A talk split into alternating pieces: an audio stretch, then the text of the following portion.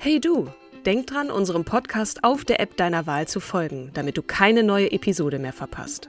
Und wenn du uns noch mehr unterstützen möchtest, schenk uns 5 Sterne auf Apple oder Spotify und lass uns auch noch eine tolle Rezension da. Mit Acast Plus kannst du uns übrigens werbefrei hören und auch 24 Stunden vor dem offiziellen Launch unsere neueste Episode vor allen anderen hören. Mehr Infos in den Show Notes. This Mother's Day, celebrate the extraordinary women in your life with a heartfelt gift from Blue Nile. Whether it's for your mom, a mother figure, or yourself as a mom, find that perfect piece to express your love and appreciation. Explore Blue Nile's exquisite pearls and mesmerizing gemstones that she's sure to love. Enjoy fast shipping options like guaranteed free shipping and returns. Make this Mother's Day unforgettable with a piece from Blue Nile. Right now, get up to 50% off at BlueNile.com. That's BlueNile.com. Hallo und herzlich willkommen zu einer neuen Folge von Starke Frauen. An meiner Seite mir gegenüber, wie immer, die zauberhafte, die wundervolle, die leicht nervöse, wenn ich das richtig deute. Ähm, am heutigen ja. Samstag nehmen wir auf. Kim Seidler. Grüß dich, Kim. Hallo. Hallo, liebe Katrin Jakob. Wir müssen auch mal wieder unseren Nachnamen Ja, erwähnen, genau. Ne? Genau, du hast es total richtig erkannt. Ähm, erstmal bist du wieder eine wunderbare, großartige, wunderschöne Person. Und ich freue mich jedes Mal, dich zu sehen, auch wenn ich jetzt gerade nur irgendwie die Hälfte deines Gesichts sehe, nämlich vorne ja, das genau. Mikrofon und den Mund. Und liebe HörerInnen da draußen, ich gebe äh, Kim natürlich Geld dafür, dass sie das sagt. Danke dir für das Kompliment. Das macht mich gleich ein bisschen fröhlicher, muss ich sagen. Aber ja. weil ich, warum ich das gesagt habe, ist, wir haben ein relativ langes Vorgespräch geführt und du hast mir gesagt, dass du ähm, dass, dass die Vorbereitung für dich sehr emotional war mhm. und äh, das wirst du auch gleich erklären, warum. Es ist sicherlich auch eine Frau, die unglaublich polarisiert. Ja. Ähm, wen stellst du äh, mir und uns heute vor? Wer ist das? Und zwar eine Einreichung von Ayu Y auf Instagram. Mhm. Ich stelle heute Sairan Atesh vor eine Rechtsanwältin, Autorin, Frauenrechtsaktivistin und Imamin, die ähm, tätig ist und auch genau deshalb Morddrohungen und ähm, unfassbare Anfeindungen bekommt seit 2006 unter Personenschutz. Das ist sowas wie eine Priesterin. Man stelle sich vor, die katholische Kirche äh, erlaubt einer Frau vorne zu stehen und zu predigen. Um Himmels Willen. Um Himmels Willen, ja. Worum geht's? Also, ihr Moschee-Projekt, worüber wir gleich mehr und inhaltlich reden werden, ist ein klares politisches Signal gegen den in Deutschland dominierenden türkischen Staatsislam, verkörpert durch die Verbände, vor allem durch die Religionsbehörde Dianet und deren deutschen Ableger DITIB oder DITIB. Diese werfen ihr und ihren Mitstreiterinnen vor, Anhänger von Fethullah Gülen zu sein. Atesh gehört eindeutig nicht zur Bewegung, dialogisiert aber mit dieser, zumal deren Moscheen nie je Extremisten und Dschihadisten hervorgebracht hätten und anders als die PKK nicht bewaffnet seien. Demgegenüber seien aus den von der türkischen Religionsbehörde Diyanet finanzierten Moscheen Hassprediger und Terroristen hervorgegangen. Atesh fordert vom Staat, sich vollständig von den türkischen Verbänden zu distanzieren. Auch mit Blick auf die Schweiz sagt sie, Diyanet kann für Europa kein Gesprächspartner sein, so wenig wie dies die aktuelle Türkei für Europa sein kann. In der Türkei gibt es ja auch die Grauen Wölfe. Es ist eine Partei, die nicht verboten ist. Hier in Deutschland wird ständig diskutiert. Mhm. Sie wurde ja Opfer eines Auftrag Auftragskillers Killers eines Grauen Wolfes, da komme ich aber später dazu. Und es gibt in Deutschland insgesamt 2100 mhm. Moscheen und natürlich sind nicht überall graue Wölfe als Imame in allen 2100 Moscheen vorhanden. Das sei nochmal ganz klargestellt mhm. an dieser Magst Stelle. Magst du nochmal kurz sagen, wer die Grauen Wölfe sind? Ja, sehr gerne. Die Grauen Wölfe ist eine Bezeichnung für die Partei der nationalistischen Bewegung, kurz MHP, also Martha Heinrich Paula, äh, die in der Türkei die Regierungspartei AKP von Präsident Erdogan unterstützt. Und AnhängerInnen der MHP bezeichnen sich als Idealisten. Mhm. Etwas seltener wird die Bezeichnung graue Wölfe verwendet. Mm, diese Partei, also die MHP, war ursprünglich keine parlamentarische Partei, sondern eine faschistische und gewalttätige Organisation. So waren die Grauen Wölfe in den 90er Jahren der Türkei für eine Vielzahl von politischer Morde verantwortlich. Und nach dem äh, Tod des Parteiführers Alparslan Türkeş 1997 mhm. gab es eine neue Führung unter Devlet Bayçli und der hat eher Moderator das weitergeführt und bei den Wahlen erreicht die Partei 16 Prozent, im Gegensatz zur kurdischen Partei, die 13 Prozent hat und gegen die kurdische Partei gibt es gerade diverse Verfahren, dass die Partei verboten werden soll und auch der Abgeordnete Ömer Faruk Gergelyolu mhm. ähm, von der Kurdenpartei HDP äh, wurde schon seines Mandats entkleidet und ähm, ja, er soll ins Gefängnis wegen eines Tweets von vor ewigen Jahren. Und äh, das gleiche wird gerade mit 20 anderen Abgeordneten gemacht, äh, gegen die ähnliche Verfahren laufen. Und zeitgleich hat der Generalstaatsanwalt beim türkischen Verfassungsgericht ein Parteiverbot ähm, gegen hunderte äh, Parteiverbot der HDP und politische Betätigungsverbote gegen hunderte ihrer Politiker eingereicht. Mhm. Denn in zwei Jahren stehen ja die Wahlen an in der Türkei. Äh, Parlaments- und Präsidentschaftswahlen. Mhm. Genau, ich, ich wollte ganz gerne einsteigen äh, mhm. mit einer Einleitung, die nicht äh, ihre Kindheit jetzt zuerst äh, bespricht, sondern tatsächlich etwas, was auch, glaube ich, viel, viele be bewegt hat, nicht nur ähm, türkischstämmige, sondern auch Deutsche, nämlich die Entstehung der DITIB, Zentralmoschee in Köln. Das ist eine Moschee in Köln-Ehrenfeld äh, und dient der Türkisch-Islamischen Union der Anstalt für Religion als Zentralmoschee. Mhm. Dann kam sogar der türkische Staatspräsident Erdogan vorbei um, am 29. September 2018, als sie dann sozusagen eingeweiht wurde. Und ähm, mein liebster Ralf Giordano, der schon verstorben ist, aber der mir noch, als ich 18 Jahre alt war oder 17, einen Ehrenpreis überreichte ähm, für das damalige Theaterstück Janus Korczak, Mensch. Oder der mhm. hat gesagt, dass die angesichts der gescheiterten Integration ähm, ein falsches Bild von der wahren Beziehung zwischen muslimischer Minderheit und Mehrheitsgesellschaft entwerfe, mhm. diese Moscheeplanung. Wer ne? ist der Herr Giordano? Ralf Giordano ist deutscher Journalist, Publizist, Schriftsteller und Regisseur. Autobiografische Roman Die mhm. Bettinis wurde er bekannt. Und ähm, er hat sich mit seinen Werken vorrangig um den, also ja, mit dem Holocaust auseinandergesetzt. Mhm. Was mhm. ich ganz spannend finde, ist, dass Attisch, also Sayran Attisch, auch ähm, eine Rede gehalten hatte, ähm, wo sie gesagt hat, ja, es ist so, so wichtig und so toll, eine, eine Zentralmoschee zu bauen, aber die Neudefinition der Moschee konzentriert sich nur auf das Äußere. Mhm. Ähm, na, sie hat nämlich in Berlin-Moabit ähm, eine, eine inhaltlich revolutionäre Moschee mit gemeinsamen Gebetsraum für Frauen und Männer eröffnet. Und dagegen herrscht in Köln-Ehrenfeld nach wie vor die strikte Geschlechtertrennung. Die Männer sitzen unten in unmittelbarer Nähe des Minbars, das ist die getreppte Kanzlei, und die Frauen mhm. separat oben auf der Galerie. Und ist das nicht in allen Moschees so? Ja, Außer jetzt in, außer, in ihrer außer eigenen. In ihrer eigenen, genau. Mm, genau. Das trifft jetzt nicht nur auf die Ehrenfelder. Nein, das ist jetzt nicht halt nur sagt, für, die, für die ähm, Kölner. Eine Integration mm. in Deutschland, eine Integration, ähm, dann muss man sich doch mhm. eigentlich anpassen an die Gegebenheiten des Landes. Das tun sie aber nicht. Sie sagen, nein, wir leben hier unsere Religion aus dem siebten Jahrhundert weiter. Wir ähm, emanzipieren uns nicht, wir gehen nicht mit der Zeit. Wir bleiben stehen. Und das ist das, was sie ihnen vorwirft. Sie sagt halt, ähm, also ich, ich habe mir die letzte, letzten Monat angeguckt ähm, und stand davor und habe halt echt geschimpft und gesagt so, okay, cool, wenn man sich in die früheren patriarchalen Strukturen von Mann und Frau zurückgeworfen fühlen möchte, dann sollte man sich auf jeden Fall die Moschee geben. Und, ähm, ja, ja, aber ich muss da ganz kurz einhaken, weil mhm. was ist denn bitte das Zölibat? Also, dass ein Mann keine Frau haben darf und dass alle immer irgendwie die Augen verschließen, weil der, der Priester im Dorf mit seiner Haushälterin lustigerweise zusammenwohnt und mit der auch drei Kinder hat, ist völlig klar, dass sich viele katholische Priester natürlich nicht an das Zölibat halten. Das ist ja eine solche Gestrigkeit, wie es nur geht. Das ist in vielen Religionen so, ne? dass man Tradition, egal in welchem Land du lebst, äh, äh, fortführt. Das ist nicht nur beim Islam so. Ne? Das ist auch im orthodoxen Judentum zum Beispiel so. Ähm, ja, irgendwie wusste ich, dass es kommt. Also da müssen wir noch mal ein bisschen aufräumen. Es gibt einmal äh, die Geschichte, dass ja in der katholischen Kirche keine Frau ein Pri eine Priesterin werden kann. Dann äh, gucken wir aber mal auf die ähm, evangelische Landeskirchen ja. und in der zweiten Hälfte des 20. Jahrhunderts gab es nach und nach die Frauenordination, die eingeführt wurde und 1992 wurde mit Maria Jepsen in Hamburg übrigens die weltweit erste lutherische Bischöfin in ihr Amt eingeführt. Inzwischen gibt es weltweit mehrere lutherische Bischöfinnen. Mhm.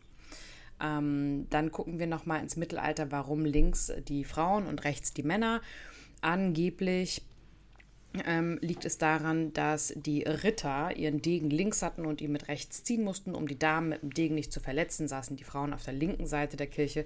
Es hat ja irgendwo immer eine praktische ähm, Geschichte, es sei denn, man mhm. nimmt die Bibel als Grundlage.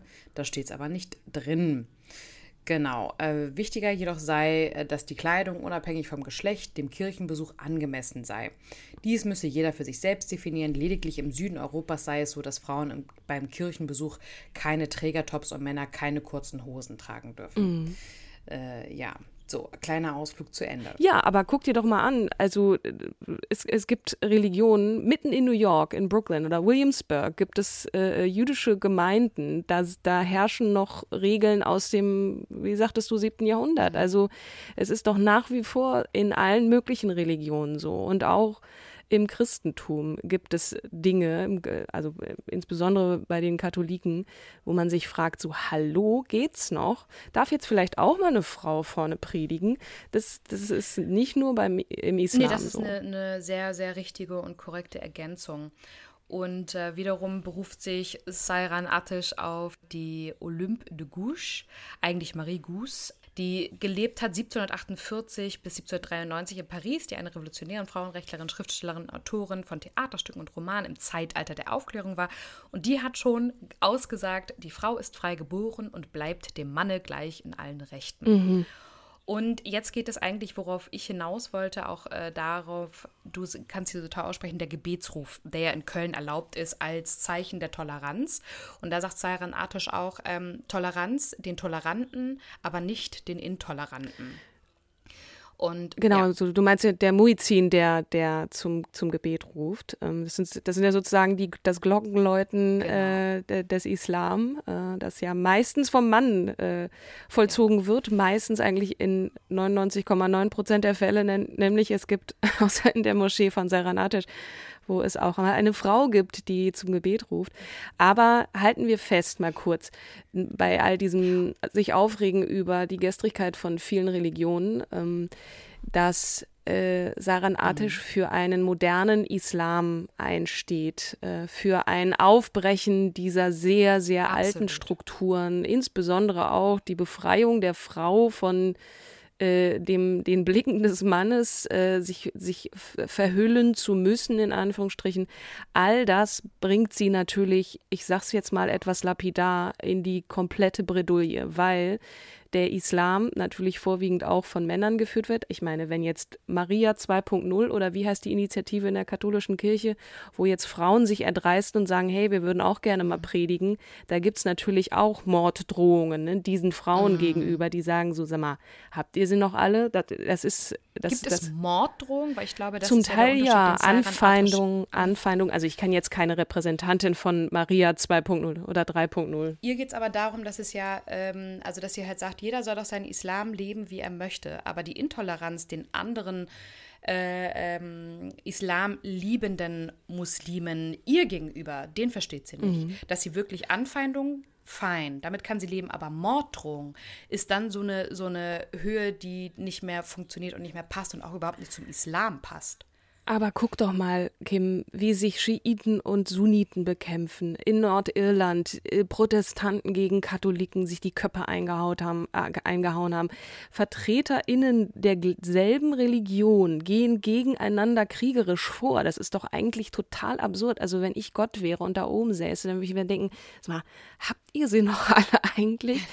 Und sie tritt halt ein für eine tolerante Gesellschaft, also ne, wir Ein sind Menschen Islam, ja. und es ist sie ist ja nicht ungläubig, aber in, in Augen vieler eben doch, ne? Aber sie legt den Glauben eben anders aus, ne? Ja, und weil sie halt auch sagt, der Koran, also sie sagt halt, erstmal ganz wichtig, erster Schritt ist äh, Religion von äh, Politik, also Regierung trennen. Ja, okay, wir schweifen ab, aber Genau. jetzt vielleicht nochmal. Also jetzt nochmal zurück zum Gebetsruf. Ne? Sie, sie, Sairan Attisch sagt dazu, wenn der äh, Freitag, wenn das, wenn der Muezzin zum Freitagsgebet ruft, sollen alle Gläubigen in ihr Geschä ihre Geschäfte stehen lassen, liegen lassen und zum Gebet in die Moschee kommen. So steht es im Koran. Die Betonung liegt da aber für sie auf alle. Und dennoch hat das Patriarchat, ne, Patriarchat, da geht es ihr ganz, ganz, ganz viel drum. Im Islam ist geschafft, dass die beste Moschee für die Frauen die Küche sei. Denn wenn die Männer aus der Moschee kommen, sollen sie schließlich Essen auf dem Tisch stehen haben. Kinderküche, Kirche im Christentum. Ja, Ja. ist genau das Gleiche. Aber es geht weiter. Also sie hat einen ganz tollen äh, Text dazu in der Zeit geschrieben. Ähm, da wurden sechs Personen dazu interviewt, wie sie es jetzt nun finden, dass da der Gebetsruf kommt. Und sie hat gesagt, ja, wie passt das aber zur Religionsfreiheit in diesem Land? In Deutschland spielt sie eine überragende Rolle. Auf sie berufen sich aber leider auch männliche Vertreter des politischen Islams und konservative Muslime gern. Sie benutzen die Freiheit, um frauenfeindliche Traditionen im Islam zu verteidigen, die von liberalen Muslimen angezweifelt werden. Offenbar haben manche traditionalistische Muslime noch immer große Probleme mit der Religionsfreiheit anderer Muslime. Das ist das, wo, was wir auch kurz mal angesprochen haben. Dann sagt sie auch nochmal, um einfach einen Abriss über sich zu geben, ich bin Tochter muslimischer Zuwanderer und habe in Deutschland Jura studiert. Als Gründerin einer liberalen Moschee in Berlin erlebe ich, erlebt meine Gemeinde ständig Drohungen. Ja, auch weil bei uns Frauen zum Freitagsgebet rufen. Denn die meisten konservativen Muslime tolerieren keine Frauenstimme in der Moschee. Eine Mehrheit dieser Muslime akzeptiert daher weder unsere Moschee noch, dass wir Muslime sind. Während ich diesen Beitrag schreibe, hagelt es an einem einzigen Format zwei, äh, Vormittag zwei Dutzend hässliche Kommentare. Unsere Moschee sei keine Moschee. Muslime sollen nicht zu uns gehen. Allah werde uns bestrafen und so weiter. Nein, das sind keine Einzelfälle. Deshalb finde ich, der Muezzinruf über deutschen Dächern ist ein weiterer Sieg für die, die nur ihre eigene Freiheit kennen. Wer sie unterstützt, unterstützt Intoleranz gegenüber Andersdenkenden und Andersgläubigen. Die Kölner Entscheidung ist für liberale Muslime und für Ex-Muslime ein harter Schlag. Sie ist voller Heuchelei und Anbiederung an eine freiheitsfeindliche Art von Islam. Jetzt erkennt man so den Konflikt. Ne? Sie ist der zweite Generation. Ihre Eltern kommen aus der Türkei in dieses Land, Papa Kurde, Mama Türkin. wächst nun also auf mit türkischen Eltern, mit gläubigen Muslimen. Dann äh, studiert sie ausgerechnet auch noch Jura. Das heißt, sie beschäftigt sich mit den Rechten. Bewusst. Ja, genau, bewusst, natürlich. Ich will das Rechtssystem beherrschen und das merkst du auch in ihrer Argumentation. Sie liebt es zu argumentieren mit gegen, äh, auch mit Gegnern und Gegenargumenten und dann sachlich und teilweise aber auch polemisch dann zu erläutern, warum sie ähm, die Ibn Rushd Goethe-Moschee ähm, gegründet hat. Und auch die Gründung ist zum Beispiel, dass der Schriftsteller, äh, Arzt und Schriftsteller Mimun Azizi schnell am Tag oder am Vortag äh, vor der Öffnung einen Rückzieher gemacht hat, wo aber auch dann sozusagen bekannt ist, dass äh, er auch viel Morddrohungen erhalten hat und ähm, man davon ausgeht, Ja. dass er seine Familie schützen musste. Das ist jetzt wirklich, ne, wir reden jetzt von, von Meinungsfreiheit und Auslegung von Religion. Das sind halt so Ver Vermengungen von einerseits dem Recht, ne, Religionsfreiheit gilt in diesem Land und gleichzeitig gibt es hier eine, eine ganz ultrakonservative bis hin zu politisch fundamentalistischen Strömungen des Islam, gegen die sie sehr vorgeht. Und, ne, und und was ich kurz ergänzend auch noch erwähnen will, ich hatte gestern einen Beitrag von ihr gesehen, wo sie auch erklärt,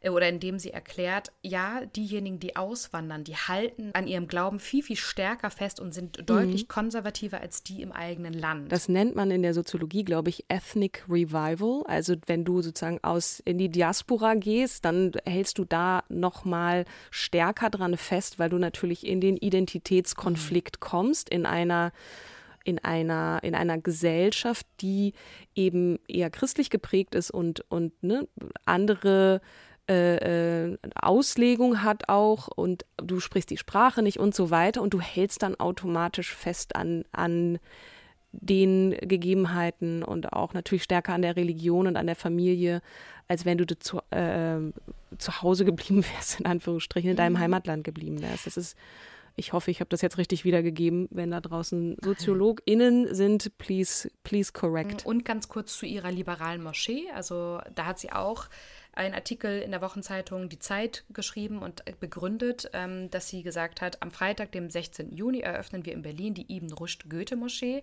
weil wir den Islam von innen heraus reformieren wollen. Also der Ansatz ist natürlich auch heftig mhm. und cool, aber beeindruckend, wie viel Mut du dazu brauchst. Ja. Ne? Die neue Moschee in Berlin soll eine spirituelle mhm. Heimat sein, vor allem für jene Frauen und Männer, die sich in traditionellen Moscheen nicht wohlfühlen und die sich nicht mehr vorschreiben lassen wollen, wie sie ihre Religion zu leben haben. Toleranz, Gewaltfreiheit und Geschlechtergerechtigkeit mhm. sollen im Vordergrund stehen. Und in einem Posting vom 3.10. hat sie übrigens auch nochmal ganz klar geschrieben, Unsere Moschee bleibt heute am 3.10. geschlossen. Wir gedenken der deutschen Wiedervereinigung. Wir haben jeden Freitag ab 14.30 Uhr Tag der offenen Moschee. Wir empfinden das als Respektlosigkeit dem Land gegenüber, das immer noch große Herausforderungen mit der deutschen Einheit bewältigen muss. Diesen Tag zu nutzen, um von diesen Herausforderungen abzulenken, um in die Moschee einzuladen, bedeutet für uns, dass solche Muslime sich immer noch nicht zu Deutschland zugehörig betrachten.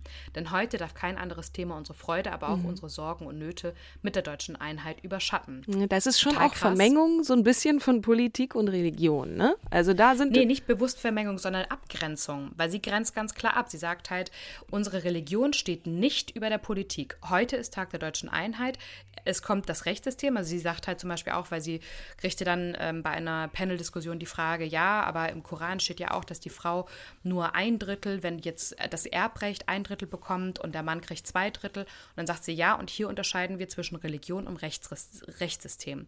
Wenn die Frau hier lebt, dann kriegt sie das deutsche Rechtssystem als Basis. Mhm. Sie kriegt nicht die Religion als Basis. Mhm. Und das ist der große Unterschied zwischen der Trennung zwischen Religion und ähm, Regierung, also politisch, Politik. Okay, sehe ich ein. Wir haben im Vorgespräch auch darüber gesprochen, dass ihre Aussagen auch mit Wasser auf die Mühlen der Rechten sind, ne, die äh, gegen den Islam wettern und ähm, sie ist ja auch durchaus äh, hier und da mal aufgetreten, ähm, zum Beispiel mit, mit Strache in Österreich, also im, im Rahmen einer Veranstaltung für die FPÖ, also wirklich eine sehr rechtskonservative ähm, Partei und hat dort einen Vortrag gehalten gegen den politischen Islam. Ne? Wie positioniert sie sich mhm. dagegen? Weil sie ist ja offensichtlich nicht rechtspopulistisch oder äh, rechtskonservativ. Nee, genau, also das sagt sie auch immer wieder, dass sie auch sag, immer wieder darauf hinweist, ich bin, ich lasse mich nicht in die Ecke mit der AfD zusammenstellen. Wir sind grundverschieden. Ich mhm. bin immer gegen fundamental, äh, fundamental ähm, rechtspopulistische und ähm, gewaltverherrlichende Menschen und auch Parteien und äh, sieht ja eher die AfD so ein bisschen ähnlich wie die grauen Wölfe gelagert, mhm. die äh, ihrer Meinung nach verboten gehören. Und ähm, aber nichtsdestotrotz äh, wirft sie auch Politikern vor, nichts zu tun. Und ähm, die Integrationspolitik haben sie einfach komplett verschlafen. Und sie hat, mhm. sie sagt halt, ich habe doch schon vor 20 Jahren gesagt, Achtung, passt auf. Und es werden noch mehr Morde, ähm, Attentate passieren, wenn ihr weiter so pennt und sagt mhm. und naiv seid. Und mhm. auch das mit der Moschee stempelt sie ab unter Naivität. Das ist ähm, eine falsche Form von Toleranz. Gut, der, der Staat verschläft natürlich doch so das ein oder andere. Wir erinnern uns an die Anschläge des NSU, aber das ist, steht auf einem anderen Blatt Papier. Mhm.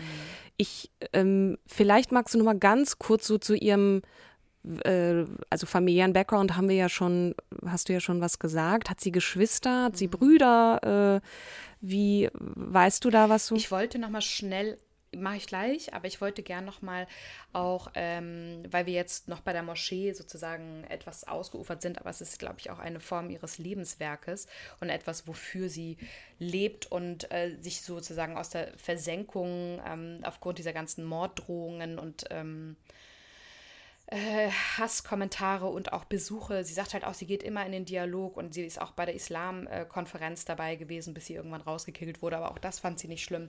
Ähm, und äh, ihre Moschee also hat sehr viele Kontroversen, ein großes nationales wie auch ein internationales Medienecho mhm. hervorgerufen.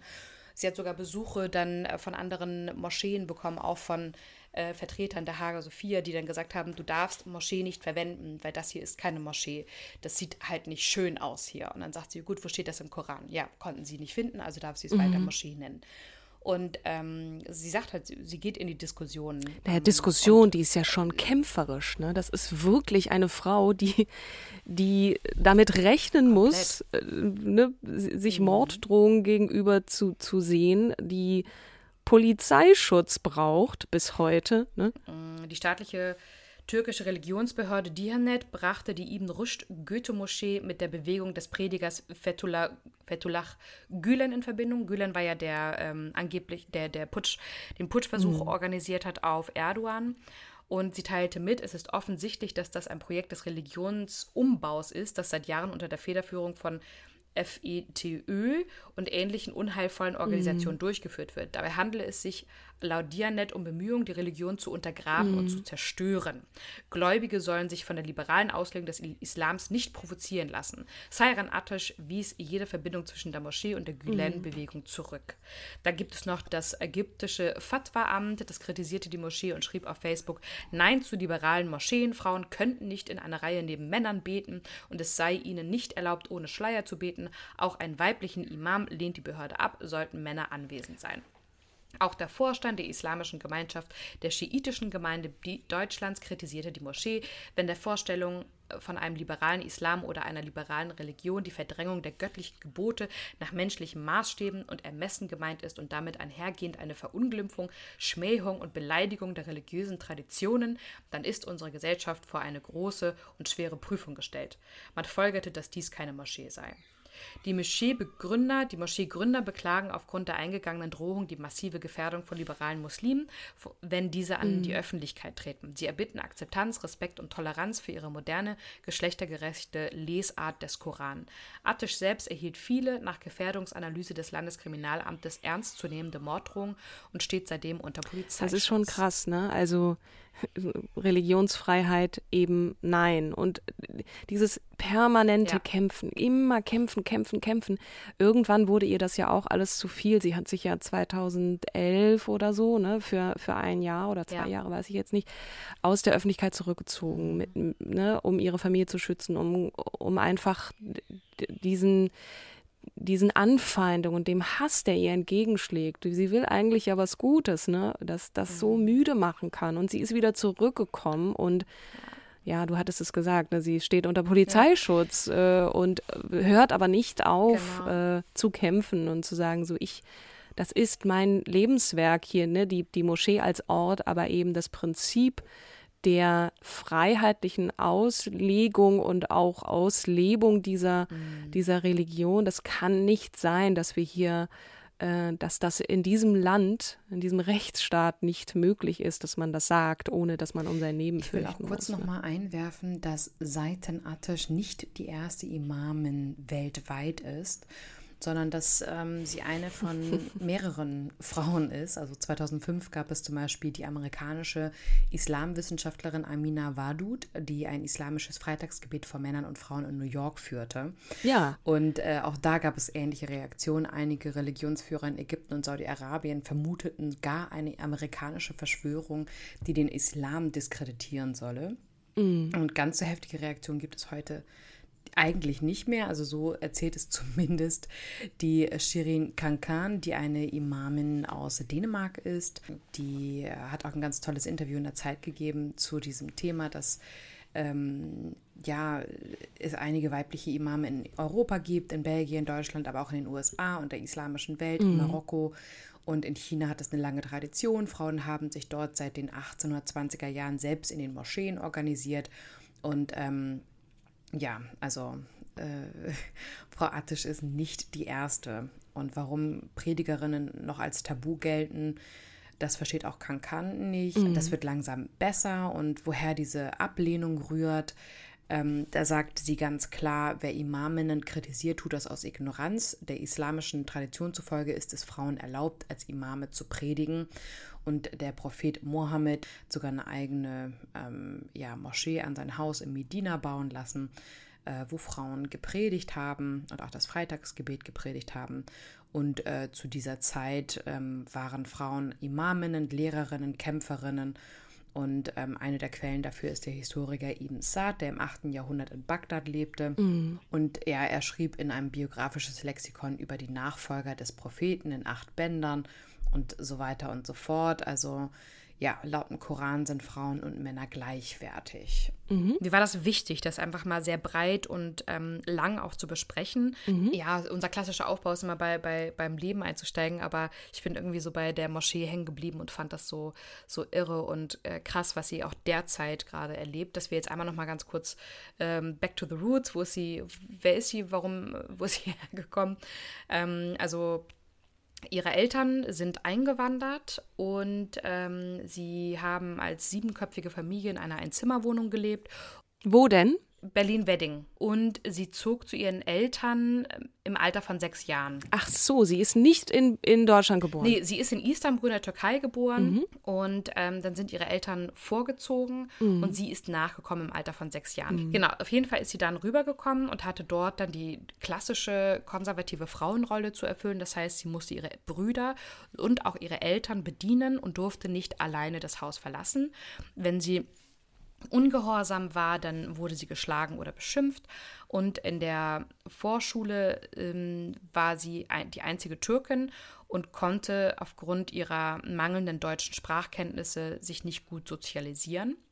Äh, sie lernte aber dann schnell Deutsch und gehörte dann auch schon in der ersten Klasse zu den besten Schülern und kriegte dann sogar eine Empfehlung für das Gymnasium.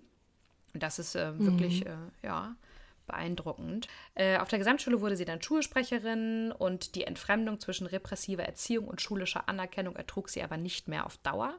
Weil die Strenge ihrer Eltern die Luft zum Atmen nahm, verließ sie kurz vor ihrem 18. Geburtstag ihr Elternhaus. Ähm, die Kinder- und Jugend, der Kinder- und Jugendnotdienst nimmt Sairan Attisch auf. Und äh, sie arbeitet dann in einem Beratungszentrum für muslimische Frauen. Bis zum Abitur lebte sie in einer WG und bei einer befreundeten Rechtsanwältin. Und um Aha, ihr Jurastudium okay. dann, genau, da kommt dann auch der Einfluss mit Wahrscheinlichkeit her, selber Jura studieren zu wollen. Das hat sie dann an der FU in Berlin gemacht und ähm, dann hat sie nebenbei im Kreuzberger Treff- und Informationsort für Frauen aus der Türkei, kurz TIO, für türkische und kurdische Migrantinnen, die sich von der häuslichen Gewalt in ihrer Familie schützen wollen, ähm, hat sie gearbeitet. Und ein bisschen dazu verdient, weil sie musste richtig, ihr Studium ja richtig, irgendwie genau. auch wuppen. Und ne? da gab mhm. es dann das Nahtoderlebnis, ähm, was, wovon wir eingangs auch berichtet hatten.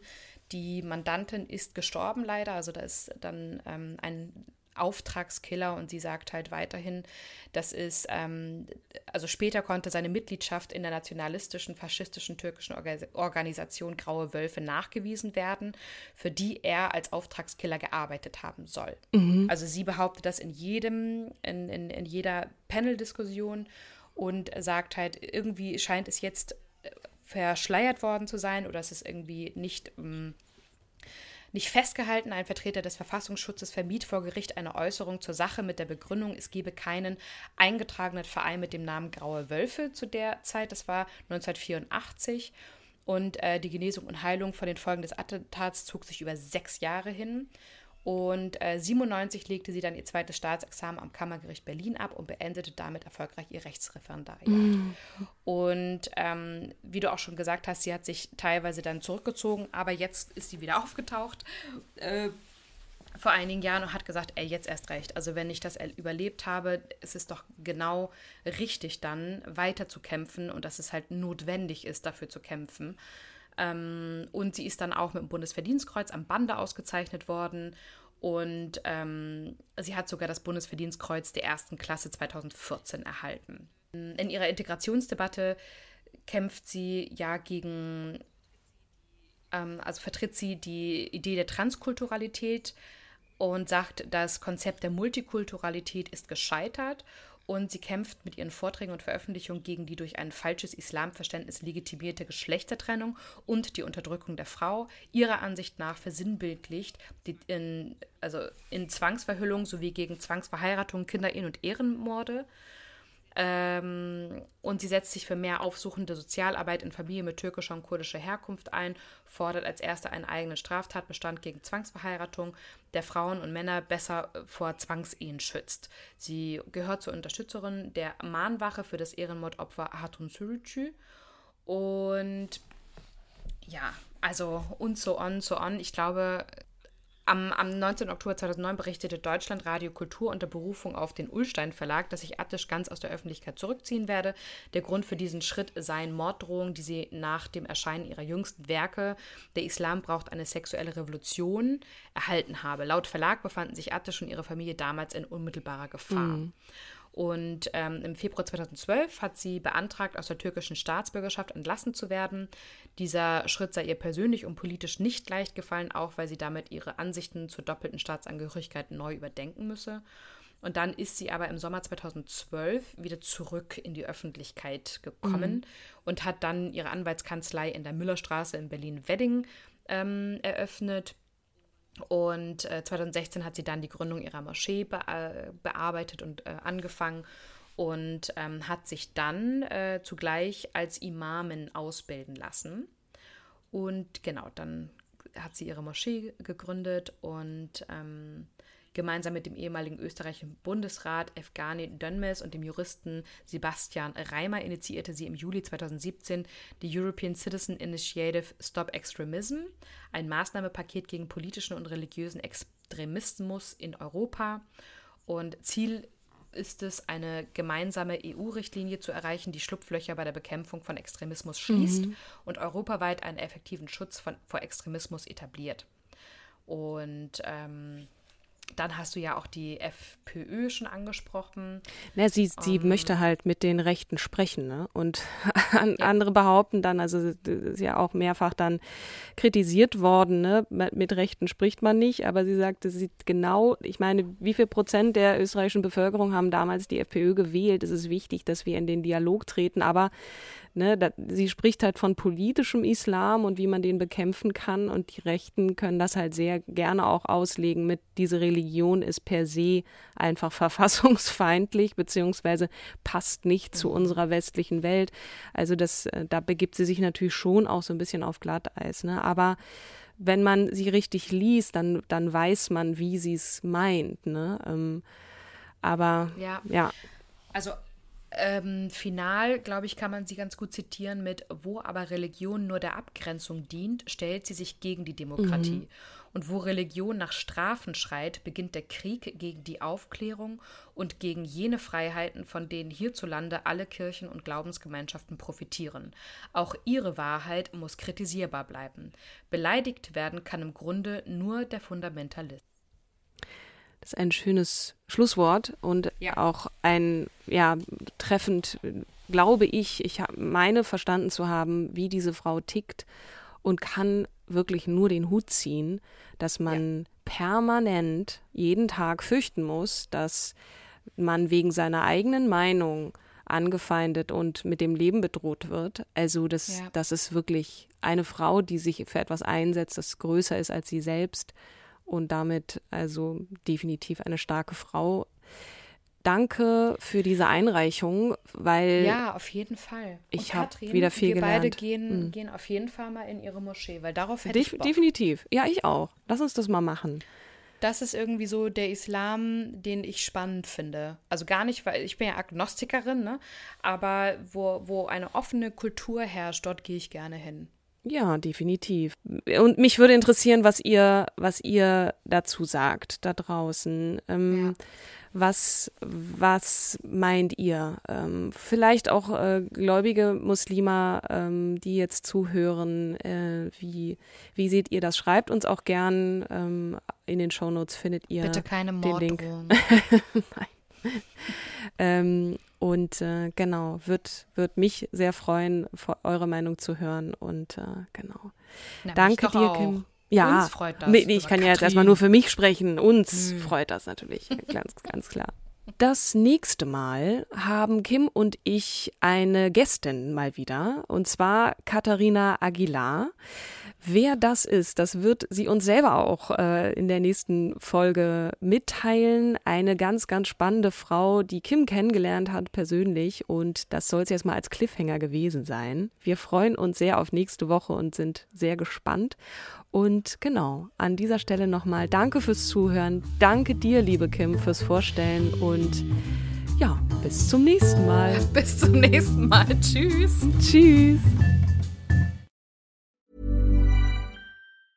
Hey, it's Paige DeSorbo from Giggly Squad. High quality fashion without the price tag. Say hello to Quince. I'm snagging high-end essentials like cozy cashmere sweaters, sleek leather jackets, fine jewelry, and so much more. With Quince being 50 to 80% less than similar brands. And they partner with factories that prioritize safe, ethical, and responsible manufacturing. I love that. Luxury quality within reach. Go to quince.com slash style to get free shipping and 365 day returns on your next order. Quince.com slash style.